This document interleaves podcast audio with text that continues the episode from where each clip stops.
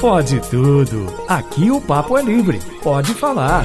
Itacast, o podcast da Itatiaia. No ar, o nosso Pode Tudo! Nessa noite de domingo, a gente vai chegando depois do esporte, depois do futebol, para trocar ideia, para bater papo com vocês que estão aqui do outro lado. E lógico, pedindo sempre que vocês participem com a gente. Pode mandar mensagem, pode escrever no YouTube, pode mandar o WhatsApp, fique à vontade. Para participar desse Pode Tudo aqui, sem muitas delongas, na minha ponta esquerda, Alexandre Botinha de volta ao Pode Tudo. Tudo bem, Botinha? Beleza, Júnior? Boa noite para você, boa noite para os colegas aqui de mesa e para todo mundo ligado aí na Tatiaia. Emerson Romano. Oi. Primeira vez que você participa quando eu tô apresentando. E na Mas nova já- sede. Na nova sede, verdade. Na nova sede, é verdade. Mas tive o prazer de participar outras vezes, até com, com a participação, tava o Botinha, o Alan, o Oswaldo ainda não, mas um- uma boa noite a todos, um abraço a quem nos acompanha. Prazer recebê-lo aqui no Pode O prazer viu? todo meu. Fica à vontade que a casa é sua. Oswaldo Diniz, Renato Rios Neto, viaja, vai aproveitar o Rock in Rio, aí o Oswaldo tá voltando de férias, o que que acontece? Vão dar serviço pra esse homem. Como é que tá, assim Oswaldo? cê- é só assim que vocês me chamam, né? Boa noite, né? Boa noite pra todo mundo, boa noite pro ouvinte.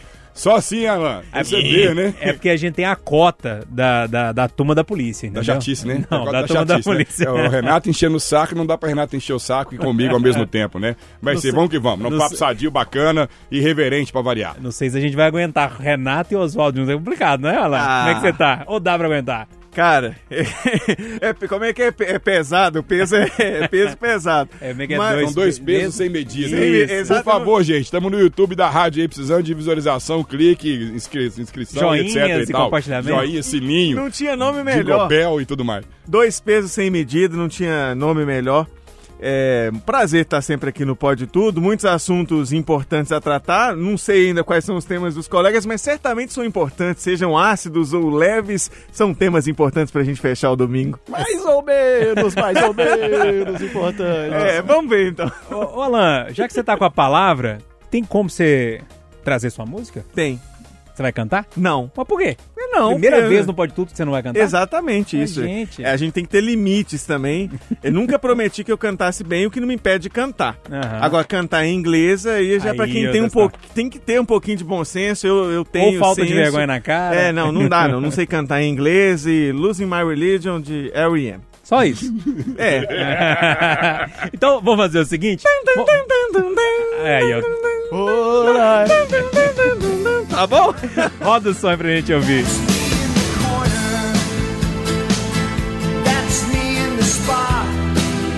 Oswaldo, e você, meu velho? Geralmente você traz um, um rock and roll, um heavy metal pra galera, é isso? Pois hoje? é, eu ainda tô embalado na tônica das minhas férias, porque em São Paulo eu participei de um festival chamado Setembro Negro. Hoje talvez esse nome não caberia muito bem, talvez poderia ter uma conotação racista, mas é um festival do começo dos anos 2000.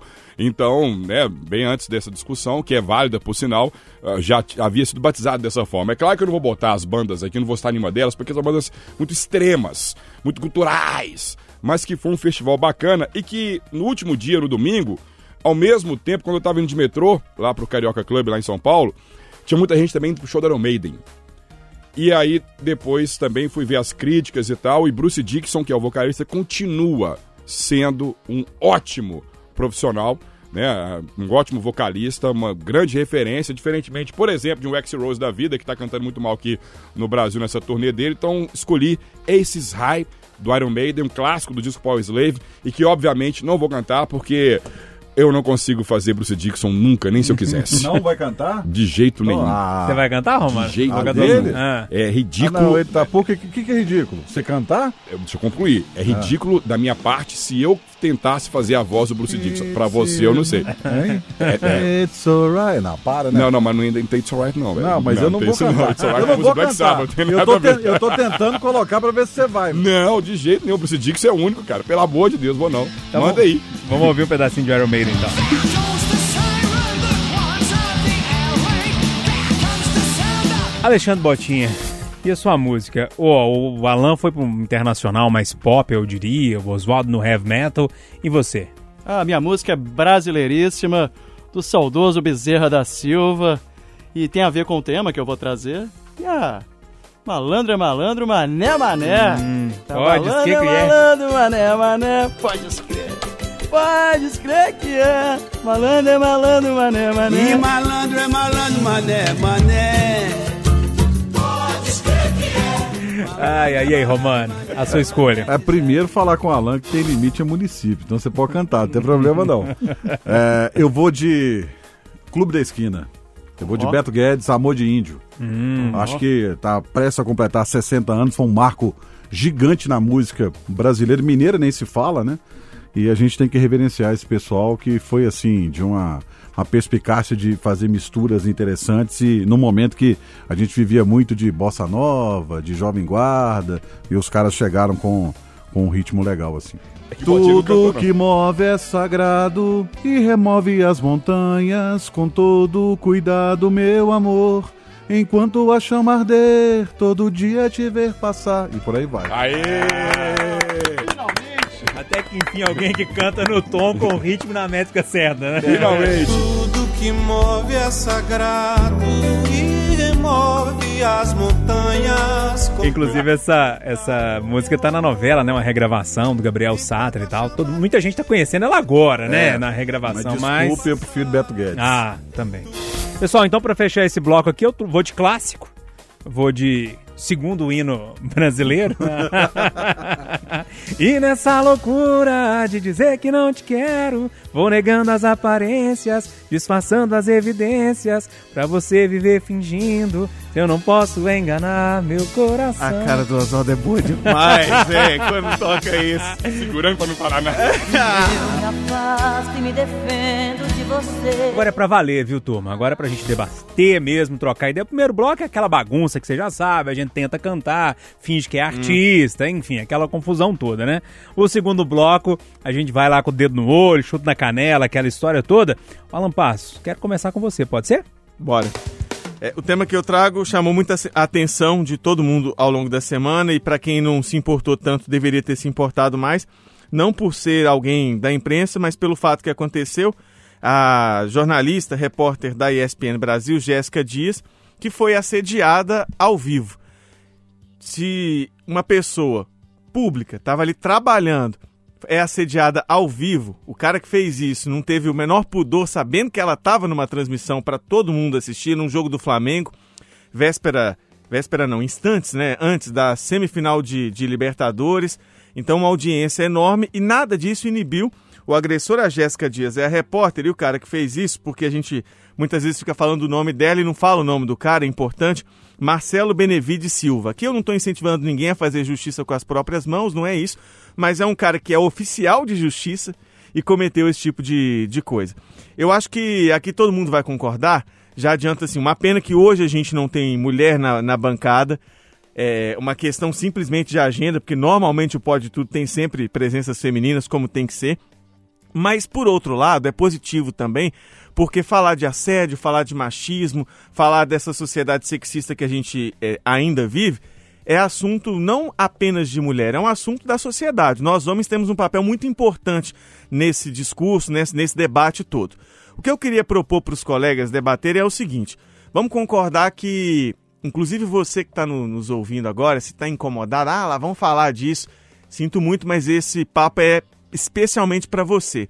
E se você acha que o que aconteceu é um mimimi, porque esse é o grande argumento, bem entre aspas, da moda, para quem não tem argumentos claros, classificar as coisas como mimimi, sinto muito porque a sua opinião nesse caso não vale muita coisa. A gente está falando de algo que é crime, definido por lei desde 2018, que é importunação sexual.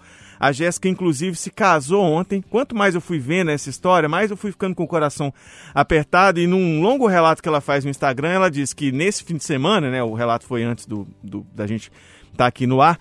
Ela fala que no sábado ser beijada pelo homem que eu escolhi para que fizesse isso. Então, assim, tem todo um, um, um contorno na véspera do casamento. Ela vai ficar fora do ar já por isso. Tomara que esse tempo seja muito positivo para que ela se recupere e logo esteja no ar. Eu queria saber do- dos companheiros o seguinte: tem alguma solução para que a gente resolva isso, para que especialmente mude o discurso de quem continua achando que isso é normal? E tem muita gente. Basta ver a postagem que foi feita no nosso Instagram, no Instagram da Itatiaia. Tem um que me chamou mais atenção, que é de um cara culpando a imprensa, inclusive. é, falando seis, é, vocês jornalistas estão acabando com a sociedade, como se errados fossem nós de estarmos divulgando o, o que aconteceu. E vou repetir, foi com a Jéssica Dias agora, mas são com milhares e milhares de pessoas, de mulheres aí no, no Brasil afora. Tem solução para isso? Porque quem pensa que está errado vai ter filho e vai formar uma geração, em tese, que pense assim. Mas quem acha que está tudo bem, também vai ter filho, também vai seguir perpetuando o pensamento. Como resolver isso? Ô, ô Romano, eu queria começar com você, porque você está no futebol, no dia a dia, e esse caso especificamente que aconteceu no futebol, mas tantos outros que aconteceram aí neste ano também, no Mineirão, a gente discutiu isso muito aqui e tal. E o Alan pergunta se tem solução. Você vê a solução? A curto prazo, não. A longo prazo, sim. Com educação, é o que o Alan falou. Vai depender muito é, daquilo que você. Porque a, a, sua família é o reflexo da sua personalidade, como você trata a sua família e principalmente como você educa os seus filhos. Acho que isso é o principal. Agora, é, uma medida, eu, eu, vou muito pelo lado do punitivo e do educativo. A curto prazo, punição. Eu vou cha chamar aqui pela memória, puxar pela memória com vocês, a questão da cadeirinha para crianças nos carros. Ela só passou a valer, antes era uma orientação, ela só passou a valer a ser utilizada quando passou a ser multado quem não estava com a cadeirinha de, é, transportando os seus filhos. No Brasil é assim, infelizmente.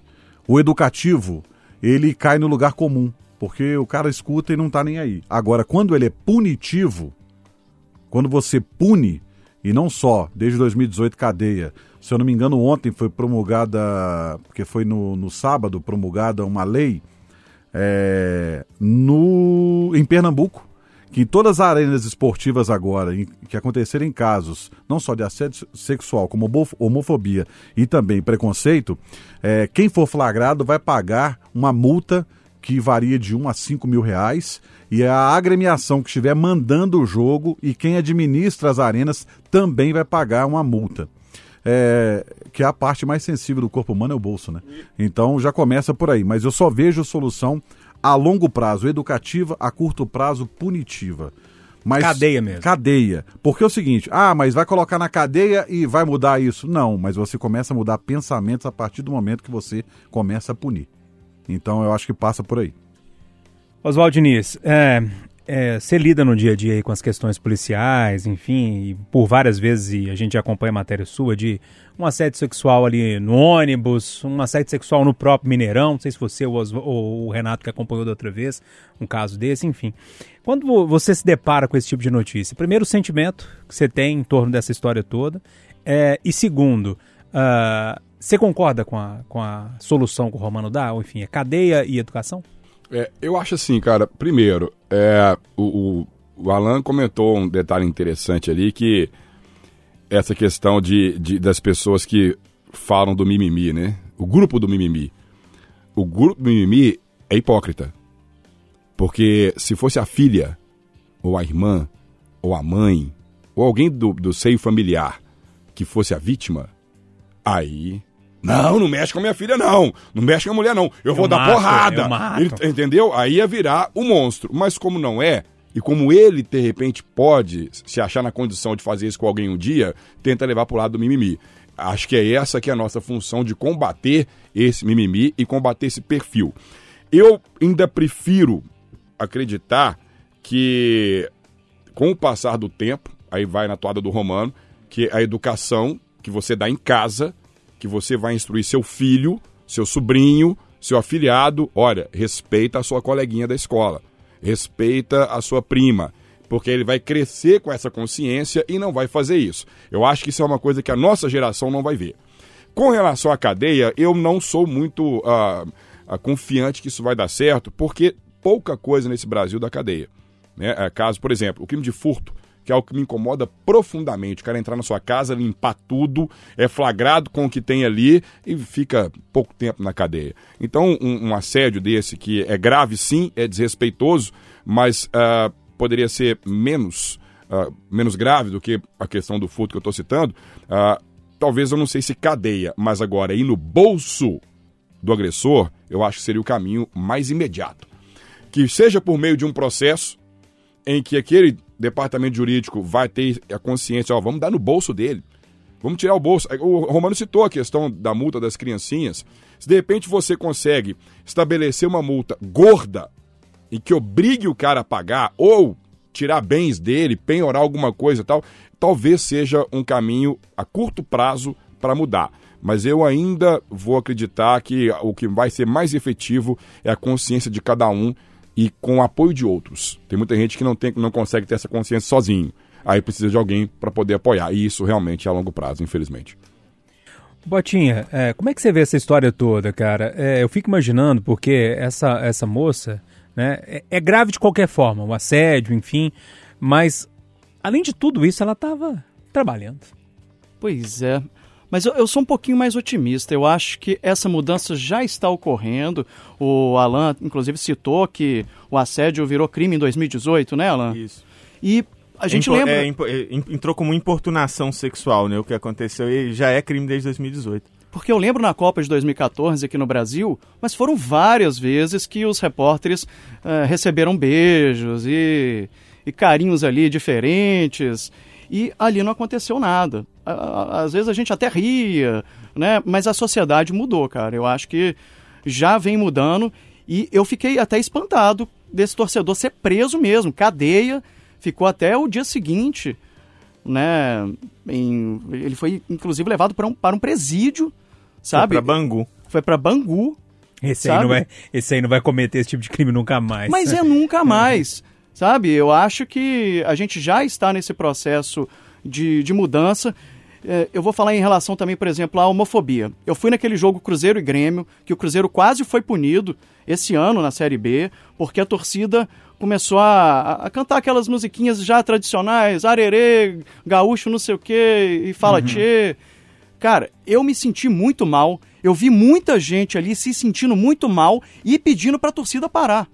Então, assim, não era, não era como antigamente que você viu o Mineirão inteiro, o Independência inteiro cantando.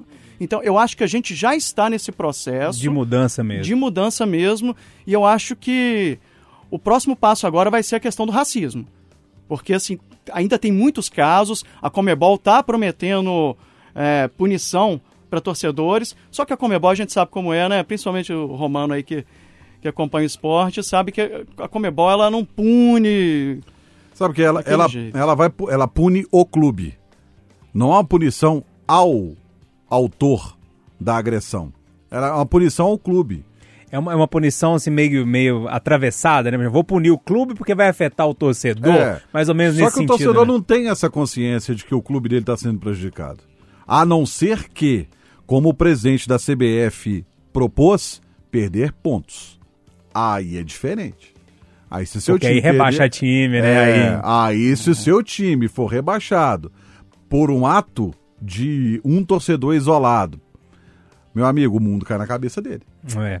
Ô, ô Alan, pra gente arrematar essa história toda, eu vou meio no, é, no sentido do botinho ali de esperança. Porque nessa história toda, e a gente conversava sobre isso durante a semana, é, tem um personagem importantíssimo, que é o filho desse homem que Sim. praticou. Sim. É, é o ponto que eu acho que é o que dá esperança de fato nessa história. Se você não viu o vídeo ainda, é, veja. Eu sei que, que é pesado, que, que incomoda muito para boa parte da sociedade ver o que aconteceu.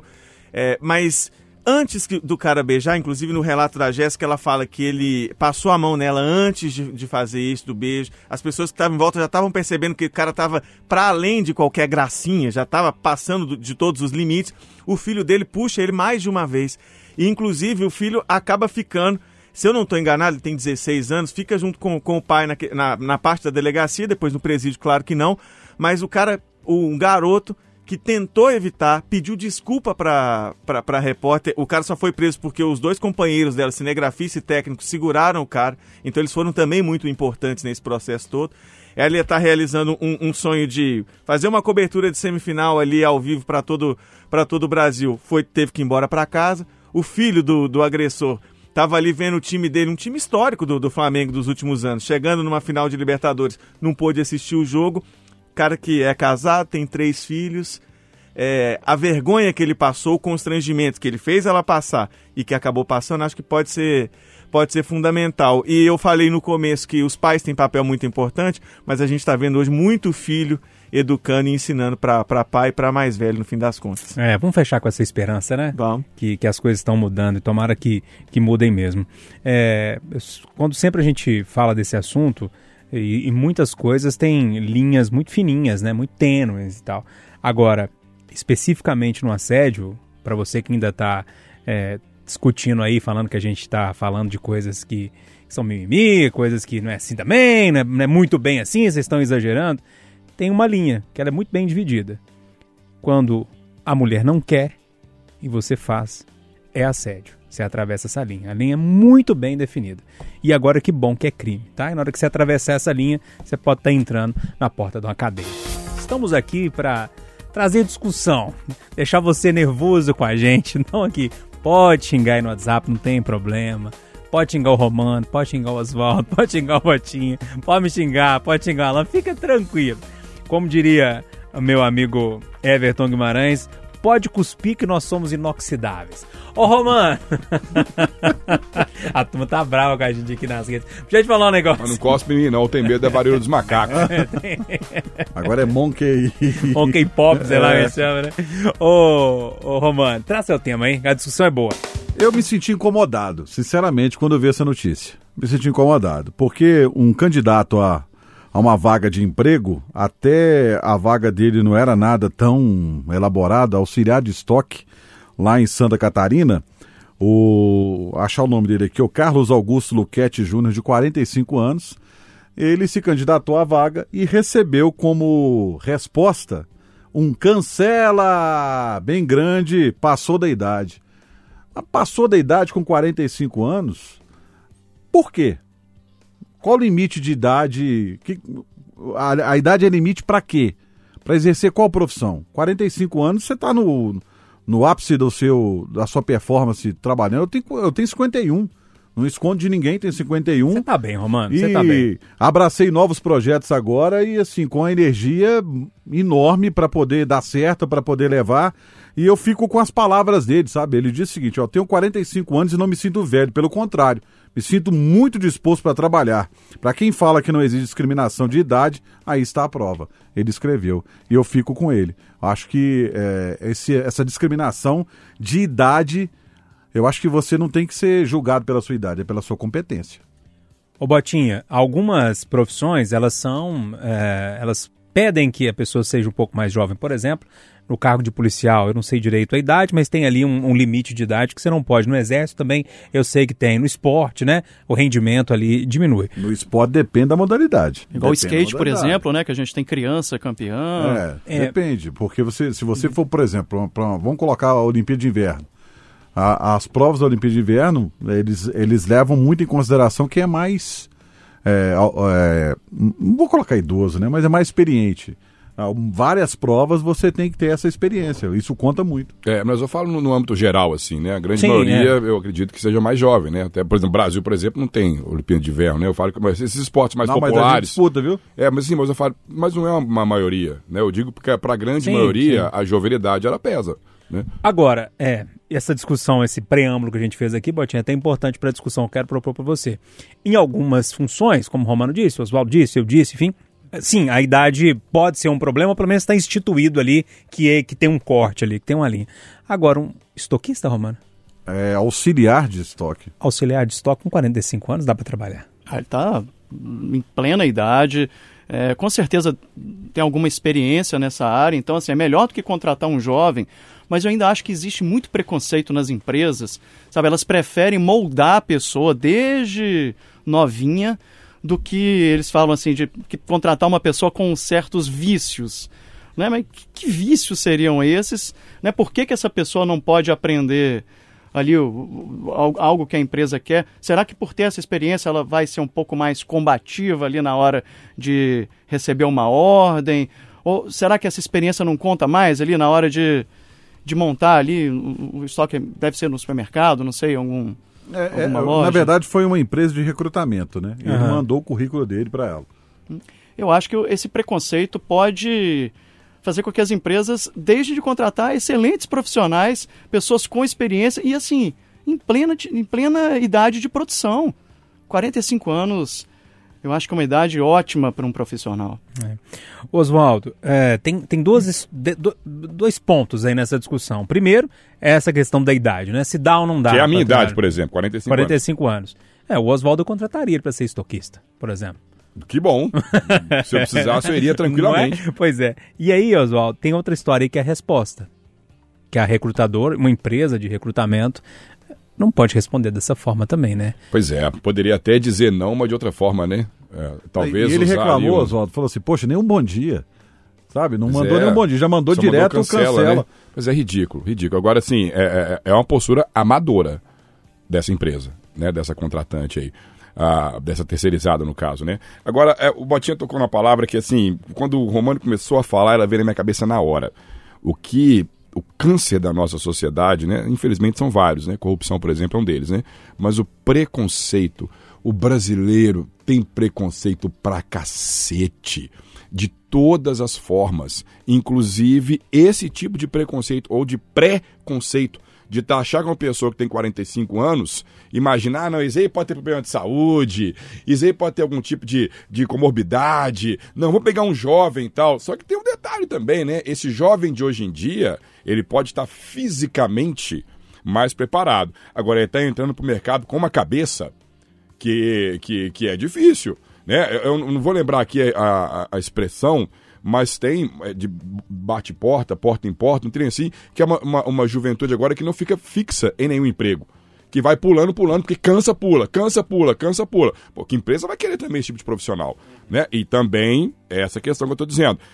Às vezes o preconceito impossibilita a, a, empresa perceber que talvez seja até mais vantajoso a longo prazo contratar uma pessoa mais experiente, porque o arcabouço, a bagagem que ela tem, a vivência que ela tem, que ela pode contribuir, e além disso, a, os melindres que ela não tem, que fatalmente encontram-se em profusão nessa geração que tem 20, 20 e poucos anos. Não estou generalizando, tá, gente?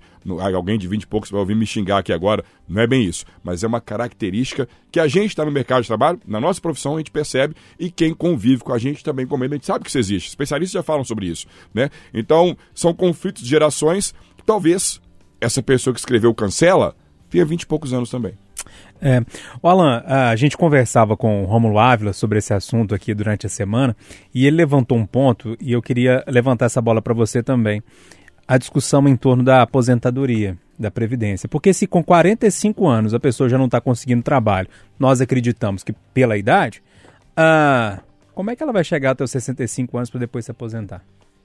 Foi um ponto muito interessante do que a gente né, trocou ideia com o Rômulo na semana e me fez pensar muito desde então. Para trabalhar de acordo com a nova reforma da Previdência aí, 65 anos, é aí que a pessoa tem que começar a pensar em se aposentar. Eu digo começar porque o cara que for se aposentar por idade hoje, o homem, vai receber fatalmente um salário mínimo, que a gente tem provas aí no dia a dia de que não, não dá para sustentar uma pessoa, uma família. Então, para isso, 45 anos, então, estaria ali no meio da vida útil. Mas, na prática, no dia a dia ali, a empresa tem a coragem de mandar essa resposta, no cancela.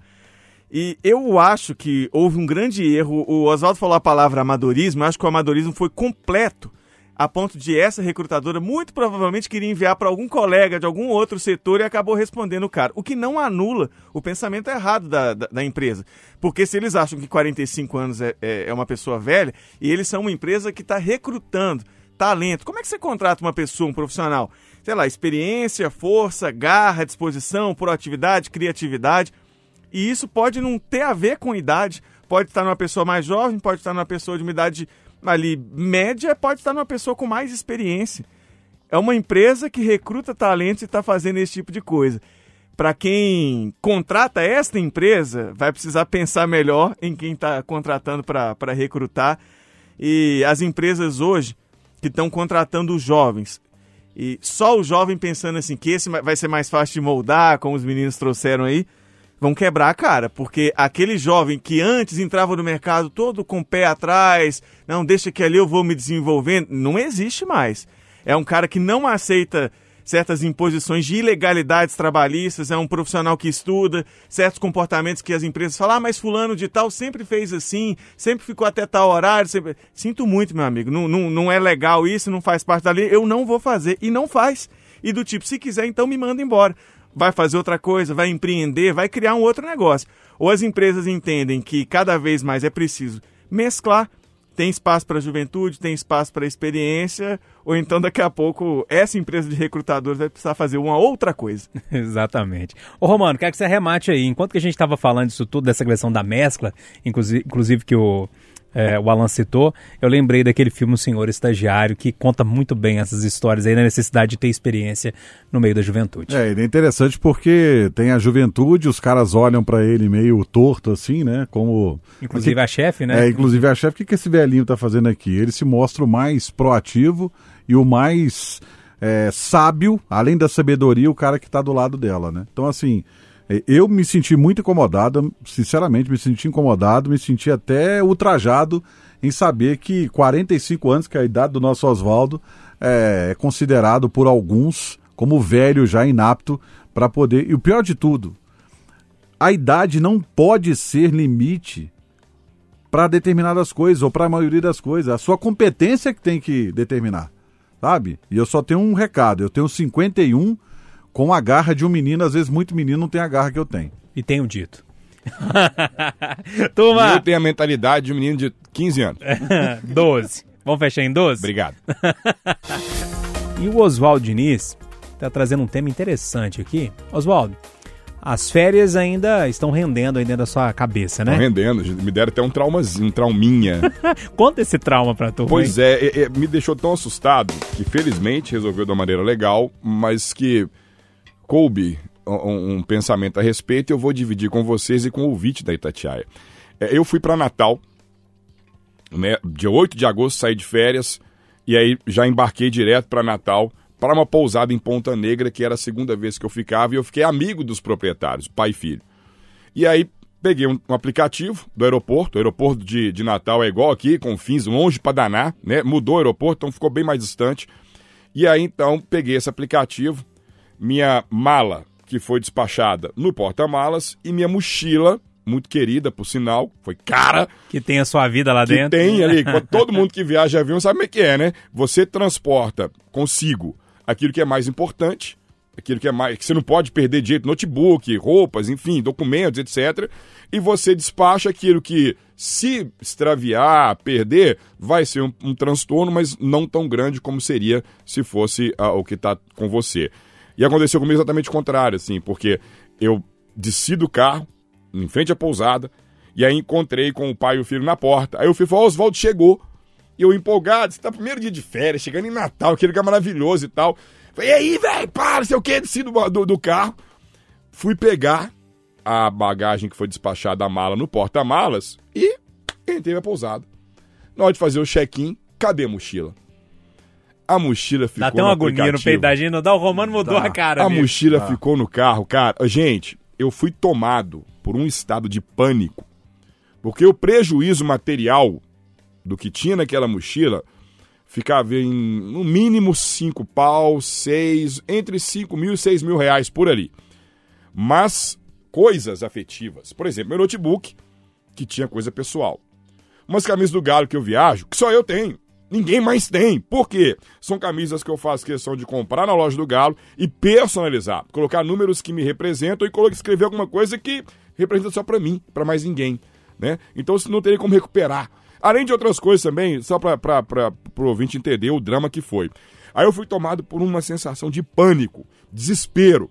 Cheguei a ligar para cá, pro Eder Martins da Aspra, né, da Associação dos Prazos Policiais da Polícia Militar, pra ver se me ajudava a colocar em contato com alguém de lá. Me colocou. Só que quem resolveu mesmo foi o filho do dono da pousada. Por quê? Eu tinha a placa do carro e a foto do motorista. E o filho falou: Olha, eu tenho dois amigos que também trabalham com aplicativo. Vou mandar a foto aqui para eles, ver se alguém conhece. Aí enquanto isso eu tava lá no sofá, estribuchando, né? Ah, vou perder tudo, velho. Minhas férias, cara. Primeiro dia, cara, acabou e tal, não sei o quê. Eu já tomo água, Oswaldo. Que água, caramba, cara. Eu quero minha mochila.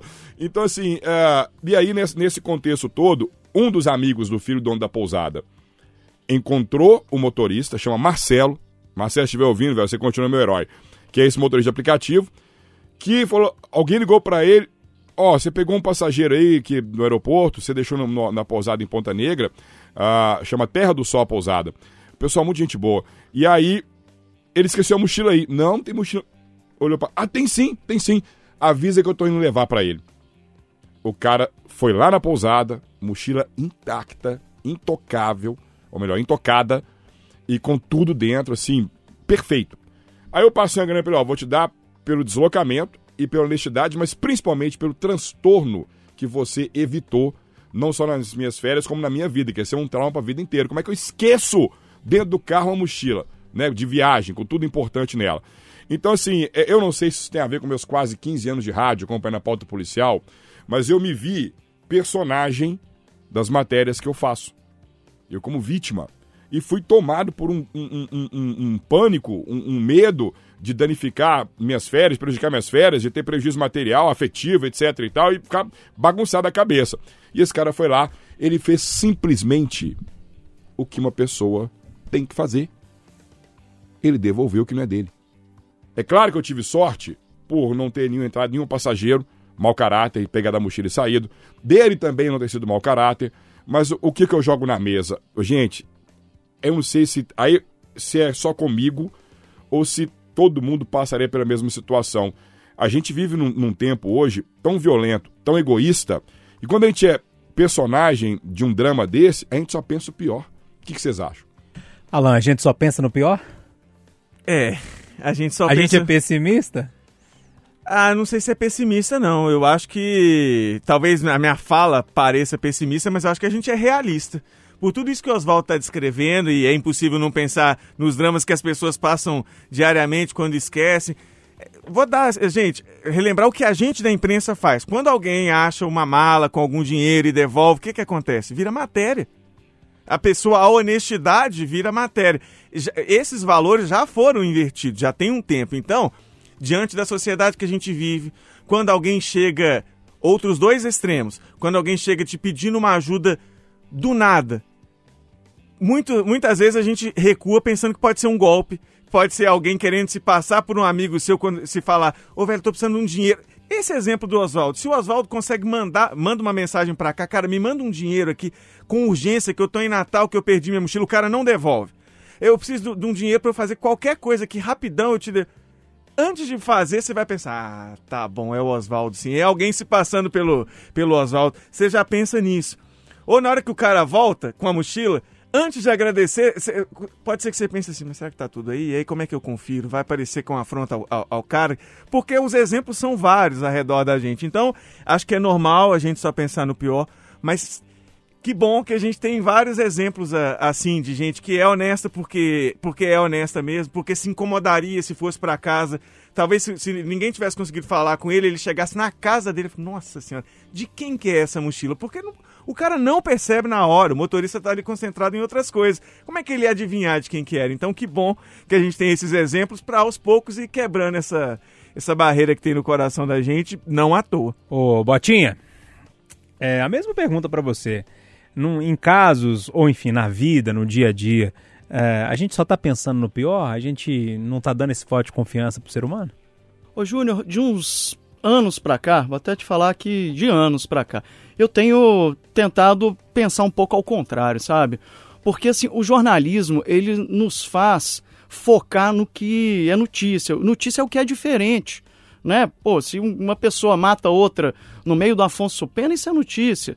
E é quando a gente vê essas notícias ruins, parece que a gente só vive daquilo. E aí quando você vê, não, gente, peraí, teve um crime na noite em Belo Horizonte, uma cidade de 3 milhões de habitantes, sabe, assim, tanto de gente que brigou, só duas pessoas ali se desentenderam, uma às vezes faqueia a outra e tudo. Sabe, isso é normal. Sabe, a gente vive numa sociedade, é, todo mundo estressado, doente, ou com algum tipo de né, de pressão ali, de trabalho, de, de casa. E eu estou tentando ver sempre pelo outro lado, sabe? Eu, eu acho que assim, o, o próprio Oswaldo, por estar tá imerso nesse mundo, né? De polícia, né, de, de, de, crimes e tudo, acompanhar sempre, talvez ele, ele fique mais assustado. Eu acho que acreditaria, sabe? Primeiro que, que, que, que o cara entregaria ali, não, não teria motivo para ele sumir, sabe? Ele é um, um, motorista de aplicativo que, que tem um cadastro, sabe? Na, na, na, na plataforma, talvez não, não não seria assim tão complicado da gente conseguir ter essa mochila de volta. Não sei, sabe? Acho que de uns tempos para cá eu tô tentando mudar um pouquinho. Por exemplo, a gente fala 30 milhões de brasileiros passam fome. Pô, é terrível. Só que a grande maioria não passa fome, a grande maioria consegue no supermercado, consegue comprar. A grande maioria é igual a gente, é trabalhador que está se ferrando ali, se matando de trabalhar para pagar as contas, né? Fazendo ali alguns ajustes. E eu tô de alguma forma tentando ver o lado bom, sabe? Claro que a gente não pode esquecer o que é ruim. Tem que olhar, tem que resolver os problemas, mas tem muita gente boa nesse mundo também, sabe? Ô, Romano, a gente tá olhando muito pra esse copo meio vazio, como diz o Botinha? Precisa Acho- olhar ao contrário? É, eu acho que sim. Sabe que eu fui vítima das. Vítima não, né? Mudar aqui, desculpa, gente. Eu participei dos dois lados do- dessa história, né?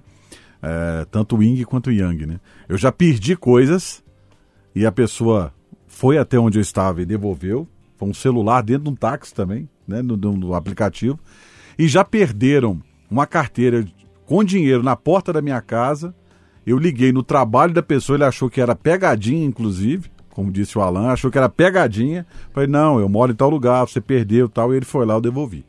Eu acho assim, a gente tem que acreditar na honestidade, sim, das pessoas. Óbvio que existem aqueles, né? e o, o último agora foi o golpe da figurinha do, do álbum de figurinha da Copa do Mundo, né? Impressionante. O brasileiro tem uma criatividade pro mal. É? Eu não conheci, não conheci o golpe não. É, te manda um, um, um código no, ah, você vai concorrer e tal, mas você tem que adicionar amigos. Quando você manda para o amigo, ele instala um, Hum, aplicativo espião e rouba os dados do, do celular do seu amigo. Então, assim, não tem. O brasileiro tem, infelizmente, tem o pensamento para o mal. Mas a gente tem que pensar um pouco na honestidade, sim. Ainda tem pessoas honestas nesse mundo. Graças a Deus, ainda tem pessoa com berço e com educação. Oswaldo, pra fechar aqui, eu ouvi essa história, gente, no dia que aconteceu, viu? O Júnior foi. Esse homem tava o tão Júnior nervoso. Foi, foi, a, foi a segunda ou terceira pessoa que eu liguei no dia. Ele me ligou às 9 horas Não, da noite e terminou às 10. Eu imagino. E o que aconteceu com você aconteceu com o analista de desempenho do América. Ele esqueceu no avião. Aí levaram pro aeroporto, para pro achados e perdidos do aeroporto. Quem chegou num voo depois, desembarcou, foi lá, buscou, embarcou de novo e entregou para ele. Eu. Olha só. É. Aprendeu alguma coisa com isso tudo, Oswaldo? Dá pra tirar alguma coisa disso aí? Olha, eu vou te falar, cara, eu fiquei tão apavorado que eu sonhei com a minha mochila por mais ou menos uns 10 dias. Uns 10 dias. Eu olho pra ela hoje e falo, neném, papai, pe- perdoa, perdoa papai. vai, "Oi, pai." Perdoa, pa- é, perdoa papai. Papai te esquecer, mas não vai te esquecer mais. Aí eu tenho que fazer um carinho nela. Brincadeira à parte, foi um trauma. A, a- a galera do metal, da qual eu faço parte, gosta muito de, de, de, de acompanhar a obra de, de Nietzsche, né, que é esse filósofo alemão bem conhecido, que gosta de, de dizer que o caos faz parte da evolução de uma sociedade. A sociedade, para evoluir, precisa do caos. Mas eu acho que a gente está tendo muito caos. Eu, eu preferia um pouquinho menos. Diminui esse tom aí, esse- essa quantidade que está muito, provoca essas coisas na gente. Né? E um detalhe curioso. É, depois, porque eu fui na plataforma, eu fiz todo o trâmite, eu fui para todas as fontes que eu poderia. Inclusive uma delas foi na plataforma, né, no aplicativo. Depois desse dia, sempre quando eu pego corrida, faltando um pouquinho para acabar, por favor, não esqueça seus itens, não sei o que, não sei o que. Nunca tinha isso. Depois eu, eu já, já aprendi, gente. Obrigado, já aprendi, obrigado. Eu aprendi isso. Estava aí. um GPS na mochila. Eu morro de medo de perder mochila dentro de carro também, principalmente em viagem, assim. Quando eu, eu, eu sento, né? Eu coloco, passo a alça da mochila no meu braço, assim, dou duas voltas. Não tem perigo de eu esquecer. Não, e o ruim é que quando perde celular e, e pra casa fora, você pede alguém que mora com você, liga pra ele, pra mim. Não dá pra ligar pra mochila, pra É. carteira, pra chave de carro, aí é difícil. É um problema. Toma, conta aí pra gente no WhatsApp. Você já perdeu alguma coisa? Já passou um aperto é, parecido com o do Oswaldo? Conta aí que a gente quer ouvir. Depois desse susto que o Oswaldo Diniz passou. E a gente vai, ele vai contando, a gente vai vivendo esse, essa agonia dentro do peito, né? Vai dando uma agonia, né? Um trem esquisito, um trem ruim. Mas enfim, Botinha, queria que você trouxesse o seu tema aí. Bom, o tema é sobre a relação de hoje das empresas com os consumidores. Aquela coisa assim. Antes a gente tinha um- uma passagem aérea que a gente comprava, você tinha direito a, a- uma refeição ali dentro do avião, de levar bagagem, despachar bagagem.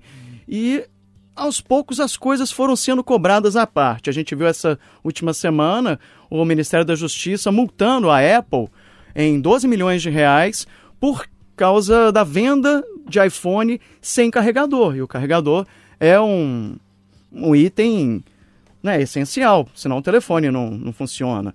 E aí a gente fez um levantamento, eu e Romo Ávila, aí durante a semana, que a gente tem telefone sem carregador, carro sem tapete, hotel cinco estrelas com café da manhã cobrado por fora, a passagem de avião cara com pagamento de bagagem separado, pedágio e em estradas públicas, mesmo com impostos absurdos. E a pergunta que fica é se somos otários, se somos os manés né, nessa história toda. E as empresas estão dando uma de, de malandrinhas aí. O que, que você acha, Maria? E aí, Romano? Somos otários mesmo? Somos. Somos assim, Somos, na lata? Na lata, somos otários. Porque assim, ah, mas na Europa nos Estados Unidos o hotel é assim, você paga o café à parte. Tá, lá. Por que tem que ser aqui? E por que, que a gente aceita calado? E ainda lota os hotéis que fazem isso. Por quê? Primeiro, ah, n- a bagagem. Ah, não, você tem que pagar a parte. Tá, eu vou pagar a parte. Aí, você na fila do embarque, vem uma menina e coloca: Atenção, senhores passageiros. É Devido à superlotação da nossa aeronave, despacharemos de graça. Ou seja, você foi otário. Seu trouxa. Só pode ela falar isso, fala né? assim? Só pode falar isso. Seu trouxa. Você foi otário. Você pagou pra despachar, o outro vai despachar de graça. Otário. Então, assim, nós somos manés. Nós somos porque a gente aceita tudo calado. Vou citar um outro exemplo. É, ah, nós vamos privatizar as rodovias, vamos dar, na verdade, concessão para a exploração das rodovias, mas você vai ter a obrigação de duplicar. Acabei de passar um agora, fui a, a Itaú no casamento do nosso João Vitor Cirilo. Estrada simples, com pedágio. Mas a duplicação? Não era toda para ser duplicada? Porque pelo menos se ela for duplicada, você ainda dá um desconto de que tudo bem, vou pagar o pedágio porque ela é duplicada, Pô, dá mais seguro, segurança, tal. Não- etc. Vai ter congestionamento. É, outra coisa, por que, que os demais pedágios são mais caros que a Fernão Dias, que é super movimentada e, na minha opinião, tem um, um pedágio mais justo? Por que, que as outras são mais caras? Ah, custo manutenção? Balela, não vem pra cima de mim com essa não. Então nós somos otários. Ô, Oswaldinice, Hum. como é que a doninha lá do aeroporto fala? Seu trouxa. Ela não fala, é- ela sub- subentende, assim, entendeu? Ela fala outra coisa, aí depois ela vai pra colega e fala, banda de trouxa. Oswaldo. Então, é, o Romano falou, e na lata ele já falou que nós somos otários mesmo, somos manés aí da música do Bezerra da Silva, é isso? Eu acho que todo mundo é culpado. Eu acho, assim, é, é- é até sacanagem condenar o, o- o cliente consumidor. Porque a gente não pode deixar de lado esse lado mercenário das empresas. Esse lado desumano. Esse lado é, de um capitalismo cruel. Né? Porque, por exemplo, eh, se cita a Europa, essas empresas low cost, elas têm preços acessíveis. Por isso que elas não cobram pela bagagem que é despachada. Por isso que os hotéis também não oferecem café da manhã, porque são preços mais acessíveis. Aqui não. Aqui tira-se o benefício e aumenta o preço. Isso faz com que a gente realmente seja otário. Mas mais do que otário, a gente é passivo. O brasileiro é passivo. Ele é vaquinha de presépio. E aí eu me incluo, tá, gente? Eu também sou brasileiro, mineiro, Belo Horizontino. Mas a gente aceita com uma facilidade muito grande. Porque, por exemplo, eu consigo pagar, então vou lá. Né? Aquela coisa do, do, do egoísmo, né? Se dá pra mim, então, que alguém que lute. Mas ninguém luta. Ninguém faz nenhum tipo de reivindicação, ninguém cria, nem, ninguém aparece com uma ideia. Ô, gente, essa empresa agora tem intenção de bater de frente com as outras para proporcionar algo mais justo. O lucro vai ser menor, mas vai existir. Ninguém pensa dessa forma. Quem abre um negócio similar entra na toada da exploração e os outros, né, no caso a gente, nós vamos nos ferrando. Então concordo, acho que a gente sim é otário, mas essas empresas são muito canalhas. Então eu acho que todo mundo é culpado. E se for para dividir esse quinhão da culpa, o nosso é menor. Mas a gente sim, repito, nós somos todos passivos. A gente aceita tudo igual vaquinho de presépio. Mu, Abaixa a cabeça, mu, mu, aquela coisinha. Ninguém reclama. A doninha Oswaldo tá bom demais entendeu? de sonoplasta Ninguém hoje. reclama, ninguém faz nada. e, e é isso. Ele não tá é, substituindo o Renato Rios Neto? É. Que é o homem da sonoplastia? Ah, é? Tem isso também? Tem, ele é ah, o homem da então, sonoplastia. então pronto, tô, tô, tô à altura do meu irmão. Mas é, mas é uma pena. É é uma pauta legal que o Botinho levantou, porque ela serve pra gente pensar a respeito de que ninguém é inocente nessa história. E todos são culpados. Ô Alan, é, outro dia a gente tava conversando sobre esse assunto, eu tava contando pra vocês, enfim, quem tava ali na redação, que quando eu fui comprar meu carro, né? é, você, vai, você chega a uma certa idade, aí você, você quer comprar o carrinho e tal, aí você compra um monte de carro velho, te dá um problema danado, aí você chega no, no, no consenso que vou comprar um carro zero. Nossa, trouxa. Popular, trouxa, né? Trouxa demais, né? Lógico, popular, o mais barato da linha Seu ali, trouxa. né? O carro- aí você senta na, na concessionária, vai numa, vai noutra e, de- decide. E aí, ó, não, eu- tira isso aqui. Não, pô, tá caro, não tá lá, faz por tanto. Rapaz, você chega num desconto. Fala, pô, consegui 3 mil de desconto. Aí na hora que você termina, assim. Manda mensagem pro Oswaldo assim, fiz um negoção, Tipo cara. isso. Meu áudio vai ser o quê? É, trouxa. Aí você vai e assina o, o acordo lá e tal. Eles emitem nota fiscal, não tem esse negócio todo, tem um trâmite lá interessante e tal. Não, vamos te entregar o carro tal dia, papapá, papapá, papá. Aí na hora que terminou tudo, o vendedor falou assim comigo. Sabe aquela moça que tá sentada lá no fundo, lá no fundo da concessionária? Sim, sim. Agora você pode passar lá, porque ela é a moça que vende os acessórios. Então tem ah, o tapete que você pode comprar, o peito de aço, você pode comprar também o sensor de ré, Bruno, mas o carro que você acabou de me mostrar tinha isso tudo. Aí qual que é a moça fala? Seu trouxa. Sabe aqueles 3 mil que você achou que você teve de desconto? Gastei Ah tudo. lá, comprou tudo lá. Seu trouxa. isso é bom demais. Grava isso aí pra nós, Rodrigo, porque isso aí vai ser muito útil. É, eu só queria separar em dois espaços diferentes o que é relação de, de bem e consumo do serviço assim, privado, das empresas e do setor público. Porque no caso das empresas, cara, pra mim é muito óbvio. A Apple quer me vender um, um celular sem carregador? Fica com esse celular aí, não vou comprar, cara. Não existe isso. Ah, mas vale a pena? Porque não, não vale a pena se a, a empresa tá. Isso é venda casada no popular. Você, você é obrigado a comprar mais uma coisa. E se fosse algo barato, se fosse pelo menos quando se fosse fazer as contas, ah, é a mesma coisa do que um preço normal. Não, você tem celular da Apple de 6, 7, 12, 14 mil. E aí você tem que comprar um, um- um carregador a, a mais. A multa é condizente com, com o preço do celular que ela vende. E você viu quanto custa o carregador? Não. É pra lá de 190 reais. Cara, não não tem base isso.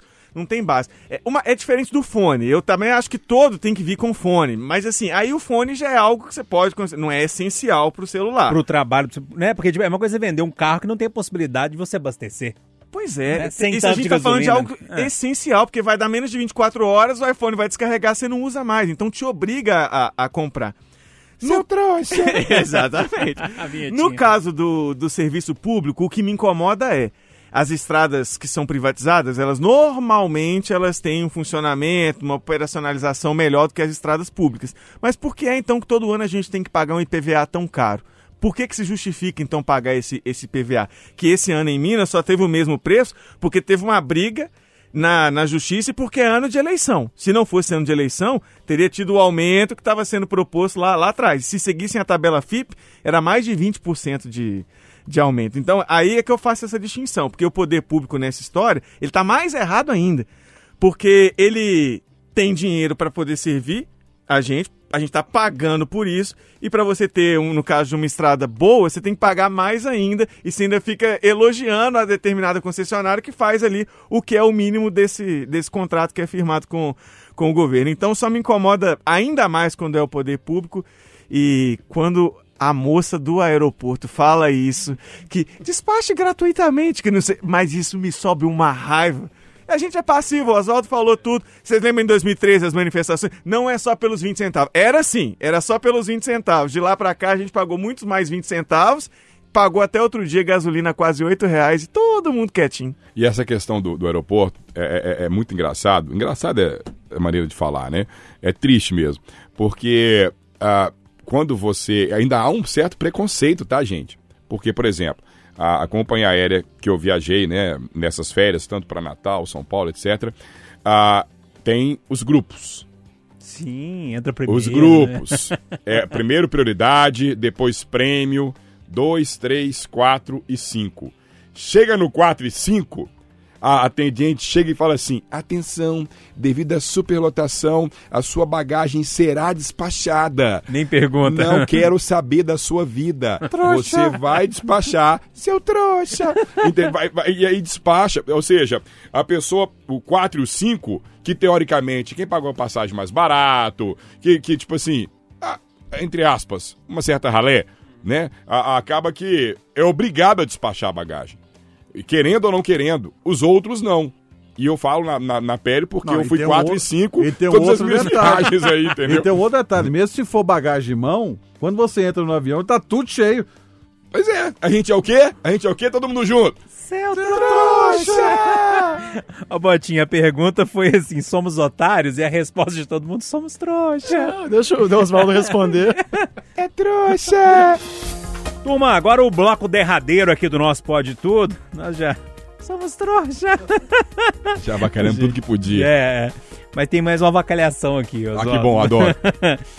Soshi, eu vou, eu vou trazer um tema agora, nosso pode tudo tá um pouquinho mais esticado, me, me dei essa liberdade de trazer um tema pra vocês. Soshi Morimoto, é, ele tem um, um dos empregos aí considerados dos sonhos. Como Presta é que é o nome dele? Repete aí. Soshi Morimoto. Entendi. Batizei ele aqui. Oswaldo, ele é pago pra não fazer nada, praticamente nada. O japonês, ele é morador de Tóquio, tem 38 anos, é, ganha 10 mil ienes, cerca de 400 reais, por, por exemplo, fazer uma companhia pra alguém, pra jantar com alguém, pra trocar uma ideia com alguém. O serviço dele é esse, né? Por exemplo, o trabalho dele já levou ele a um parque com uma pessoa que queria brincar de gangorra. Em outra. Muito bom. É, em outra ocasião, o japonês sorriu e acenou pela janela de um trem para um completo desconhecido que ele queria uma despedida e por aí vai. tá bem pago ou não, Oswaldo? Bah, Demais da conta que. Não, na boa. Eu fico imaginando, não é ele prestando o serviço, é quem solicita, é quem demanda. É muita carência, gente. Essas coisas, essas coisas podiam ser só do Japão mesmo, cara. O Japão você tem essas excentricidades, essas histórias que você escuta, né? Agora, não é que ele não faz nada. Imagina se de repente ele faz o serviço errado. Olha, olha pra pessoa errada no trem. Ou então olha com cara vai feia. sacar. Ou então, então, então faz a cara. E se ele derruba o cara da gangorra? É, vai empurrar o cara, o cara cai. Entendeu? Sei lá, velho. É, é, Olha, ele precisa ter bem profissional nesse momento, cara. Agora, 400 reais por programa, é isso? Programa é, É, palavra, é, por, por é. serviço prestado. Mas será que tem demanda? Será que ele consegue pagar as contas dele desse Sim, jeito? ele já, ele agora ele tem quase 400 mil seguidores no Twitter, já tem cliente que já pediu o serviço dele 270 O vezes. povo oriental é diferente mesmo, É, né? Não tem jeito. Tá bom, ó, minha opinião sobre isso. Tá difícil opinar, cara, porque é muita bacalhação, é, é- é muita coisa à toa. Eu não consigo imaginar, tipo assim, eu vou contratar esse cara pra de repente, sei lá, na, na hora que eu tiver descendo segurador do de mochila pra não nome. esquecer. É, na hora que eu tiver descendo ônibus, gritar meu nome, bater palma pra mim. Ou Ficar então, com aquela lá, plaquinha no é, aeroporto. no aeroporto, né? tipo, se chegar. Não, muito esquisito, muito esquisito, muito esquisito. Mas isso só mostra também, isso mostra também uma faceta que é perigosa na sociedade, voltando a citar o Nietzsche do caos, que é a carência. As pessoas, ao, ao mesmo tempo que elas estão muito egoístas, elas também são muito carentes de atenção, de afeto, de um mínimo de cuidado, de zelo, porque se não, não, não, eu não consigo tirar a característica de carência desse tipo de cliente. Ninguém que não seja carente não vai recorrer a esse cara. A não ser que seja um Hermes e Renato da vida que é zoar com a cara dele, né? Aquele, aquele quadro antigo de humor. Mas, caso contrário, é o ápice da carência isso daí pra mim, cara. Não, muito esquisito, velho, muito esquisito. Ô, ô, Alan, não fazer nada não significa que Morimoto é, fará qualquer É coisa. importante deixar isso claro, né? Ele- Nada tem seus É, critérios. ele recusou ofertas para mudar uma geladeira de lugar, porque afinal ele vai fazer, Aí vai alguma, fazer coisa. alguma coisa. Para, para ir ao Camboja também não quis, falou que É, não. é não mais dá. perigoso, né? É, é, Eu também não iria, não. é, é. E não aceita nenhum pedido de natureza sexual. Importante frisar esse ponto, que Mas significa, nenhum. obviamente, fazer alguma coisa. Pode ser que ele tope, vamos dizer que é, ele possa aceitar o convite para ele ir lá observar. Tem gente que gosta. Verdade. Que tem alguém observa. Desde que ele não faça nada. No caso da geladeira, o que, que ele poderia fazer, por exemplo? Orientar o melhor lugar de colocar a geladeira. Precisou Não- pôr a é mão não na fazer massa, nada. precisou fazer força, aí já não é com o Morimoto. Tem muita gente, tem muita gente tipo Morimoto aqui que tá ganhando pra não fazer nada. Isso é verdade. Tem político, gente que trabalha com a gente, algum amigo, seu um cunhado que vai na sua casa um trem assim, não, não é o caso do meu cunhado, tá? É bom deixar isso claro. Eu fico imaginando aqui era no almoço, aquela atendente, chegando agora virando pro, pro Alan e falando assim: Eu quero nomes. É, não, não, Melhor não, não. melhor não, melhor, não. Deixa eu mudar de assunto aqui, Vai lá, pode? vai lá. Mudar de assunto, não mudar de pessoa Vai aqui, lá. porque você já tá ficando Vai complicado. pro, vai pro outro Morimoto aí. Ó, Ó, Botinha. E o Marimoto aí? Ué. Como diz o Gostou Oswaldo, do trabalho comentar o quê? Eu não, sei, eu não sei quem é mais trouxa nessa história, se é a gente, se é o Quem contrata o Morimoto. Quem contrata o Morimoto. Realmente. Ô, E o Romano, cara ainda não aceita, por exemplo, ganhar uma grana pra trocar uma geladeira de lugar. não, Sei mas, não, ó, viu? o serviço dele, Romano, é não fazer nada. Ah, mas é que. A Há uma tá- filosofia nisso, é uma regra, né? Um, um código É, dele. é, um código de No- ética, nós né? estamos rindo aqui do Morimoto, mas no Brasil tem um monte. No Brasil tem um monte. O que tem de Morimoto pendurado em, em programa social aí, sabe? Tá, ô, tá, é- são muitos, muitos, muitos e muitos. Agora, essa da geladeira, o Alan foi, podia dar um palpite. Aqui no Brasil já tem palpiteiro sem ganhar Ah, nada que fica enchendo a paciência. Você já viu? Você vai Inclusive, o que a gente tá fazendo aqui é, É. mais ou menos isso. né? você vai manobrar um carro, tem sempre um, um sapo falando: Não, vira pra lá, vai pra cá. Não tem, não tem jeito. Ô, gente, vou deixar o Marimoto, o Morimoto de lado aqui, Romano. Eu quero começar com você. É lógico que a gente já tratou muito desse assunto durante toda a semana. A, a- enfim, a gente. Durante toda a semana, não, de quinta-feira pra cá, depois da morte da rainha, né? A Itatiaia tá com cobertura em loco lá, o Marcelo Beckler trazendo as informações, nós aqui na redação e tal. Acho que não pode tudo aqui, já não pode fechar sem tocar nesse assunto de alguma forma. E aí a gente conversava sobre isso essa semana e, e você dizia que, inclusive, conseguiu ficar próximo da rainha da Sim. Inglaterra uma vez, né? Sim. God Save the Queen. É, abertura dos Jogos Olímpicos de 2012 em Londres, no Estádio Olímpico, né? E ela ficou muito próxima da, da tribuna de imprensa onde nós, nós ficávamos. E uma simpatia, né? Ela é uma simpatia e o povo, assim. é, o o estádio parou quando ela chegou na tribuna. E o legal é que na, na abertura eles, eles fizeram é uma. Porque tem sempre uma cerimônia muito bonita. E, e fizeram uma. Ela, participou da encenação como se tivesse sido sequestrada no Palácio de Buckingham. E o 007 foi salvá-la. Eu lembro e, disso. E aí desceu de paraquedas no estádio e de repente aparece ele ao lado dela na tribuna. Então, assim, ela, ela tinha um espírito legal. É, para nós aqui não tem muita influência, mas é, é, para 15 países tem, né? é, A influência da, da Elizabeth e foi uma, uma mulher que os ingleses é, gostavam muito e ovacionavam porque ela participou dos períodos mais, mais é, sangrentos assim na história da, da Inglaterra, principalmente na Segunda Guerra Mundial, né? Ela, ela foi acho, mecânica de, de- de- de- e motorista, aprendeu a dirigir durante a guerra, enfim. É, tudo na vida tem um começo, um meio e fim. A gente tem duas certezas na vida, né? O, que você nasce e que você morre, né? E ela, que ela descansou agora, 96 anos também, descansou, deixa o filho dela fazer alguma coisa. Esse era o Morimoto, da realeza. É verdade, é verdade. Oswaldo, é, te, te traz alguma certa, uma certa curiosidade, te traz algo, é, a, a família real. Como é que você vê essa Isso história? me lembra a capa, um nome de um disco do The Smiths chamado The Queen is Dead, né, dos anos 80. Né, uma grande banda, tipo Legião Urbana da Inglaterra, né? Muito mais legal, inclusive. Beijo pro Morrissey, Deus, que inclusive Renato e os Neto tem Morrissey tatuado no braço, né? Mas brincadeira à parte, ah, eu tô curioso para ver como é que vai ser essa mudança de Prince Charles para Charles III, né? O Charles III, né? Que agora virou rei, né? Aos 73 anos de idade, acostumado com os morimoto da vida, como é que vai ser essa, essa, eh, esse peso E ele não é tão de simpático assumir, assim, né? exatamente, de assumir eh, um cargo tão importante, a posição tão importante, que, como o Romano disse, pra gente talvez não influencie tanto, mas eu acho que pela pujança britânica, algum tipo de, de, de influência, se for mal gerido, pode atingir a gente também. Hum, É uma impressão, né? Porque eu também não sou profundo conhecedor dessa área. Mas eu tô curioso para ver como é que vai ser daqui para frente, porque carisma você mesmo disse, ah, ele não, não tem nem a metade da metade do que a rainha mãe, né, como ela era chamada, ela tinha. Ah, e também competência para lidar com esses problemas todos que ela lidou nesses 96 anos de existência, acompanhando tudo quanto é treta e, e, na maioria das vezes, saindo bem. Né? Então, acho que é o momento agora é aguardar, né? E ela como foi descansar, né? 96 anos, pô. É. Ô, ô, Alan, é lógico que a gente está aqui falando da morte da rainha, tragédia, o funeral tá acontecendo, tudo isso, não tô deixando isso de lado não, tá? Mas eu tenho uma preguiçinha da família real. Você já falou isso comigo porque você sabe que eu compartilho, Eu né? Você sabe. É, é, é minha missão como editor de jornal saber separar essas coisas. Não é Lógico. porque eu gosto ou não gosto que eu tenho que impor ali, é, restringir o assunto. Não é isso. A gente falou durante a semana, vai seguir falando por mais uns dias. Mas não mexe comigo em nada, assim. Eu só pela senhora, pela Elizabeth, sei da importância dela. Acho que ela foi uma, uma das personagens maiores da história da humanidade, mas assim, ah, você tá preocupado como é que isso vai se desenrolar daqui pra frente? Pessoalmente, de jeito nenhum.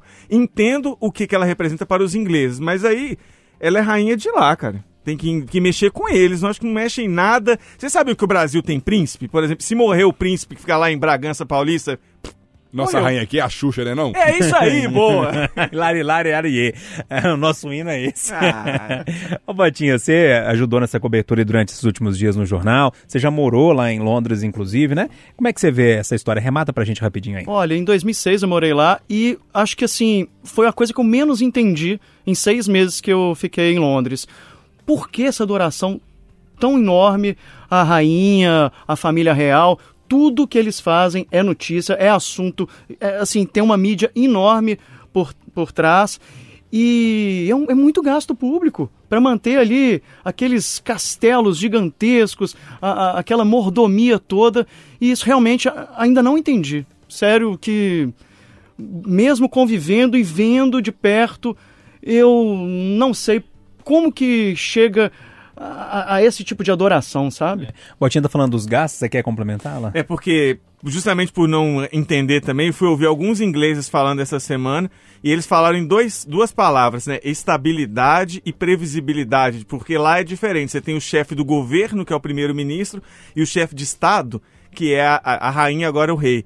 Aqui no Brasil, o presidente da República acumula os, os dois poderes, assim. Então, eles têm a certeza de que vai trocando primeiro-ministro como se trocou ao longo dessas décadas. Você tem alguém que representa o Estado, o Reino Unido. Beleza, entendo, mas é muito gasto, é muita É, pompa, e- né? mas, mas dizem que o que leva de turismo pra lá, né, compensa esse gasto ainda, é, compensado. Mas Pode enfim. ser. Turma, vambora? Bom. O papo tá bom, senão a gente não para hoje não, Vambora, meu rei. né? Valeu, Alan, um abraço pra você. Um abraço, boa semana, gente. Valeu. Oswaldo, sempre bom quando você tá aqui, meu velho. Obrigado, viu? Valeu, um abraço pra você. Seu trouxa. Ô, Romano, volte sempre, cara. Muito legal a sua participação. Valeu, obrigado. Pode convidar que estarei presente. Seu trouxa. Batinha, obrigado, meu velho. Sempre bom ser aqui também. Valeu, abração. Tem que ir pra casa tomar uma cerveja pra comemorar o acesso do Cruzeiro, né? Que também ainda não é matemático, né? Seu trouxa. Diz que a rainha da Inglaterra viu tudo, menos o Cruzeiro subir. Vocês viram esse meme, né? Mas enfim, deixa pra lá. Maldade, mas. Vambora, Oswaldo? Bora, um abraço. Tchau, gente.